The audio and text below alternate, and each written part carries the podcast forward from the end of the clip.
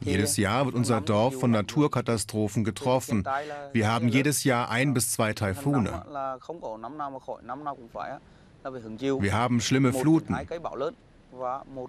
Unsere Küste ist davon angegriffen.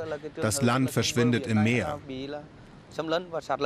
Und der Sand, den wehen die Stürme in unser Dorf, dort, wo wir unsere Häuser haben. Und er legt sich auf unsere Felder.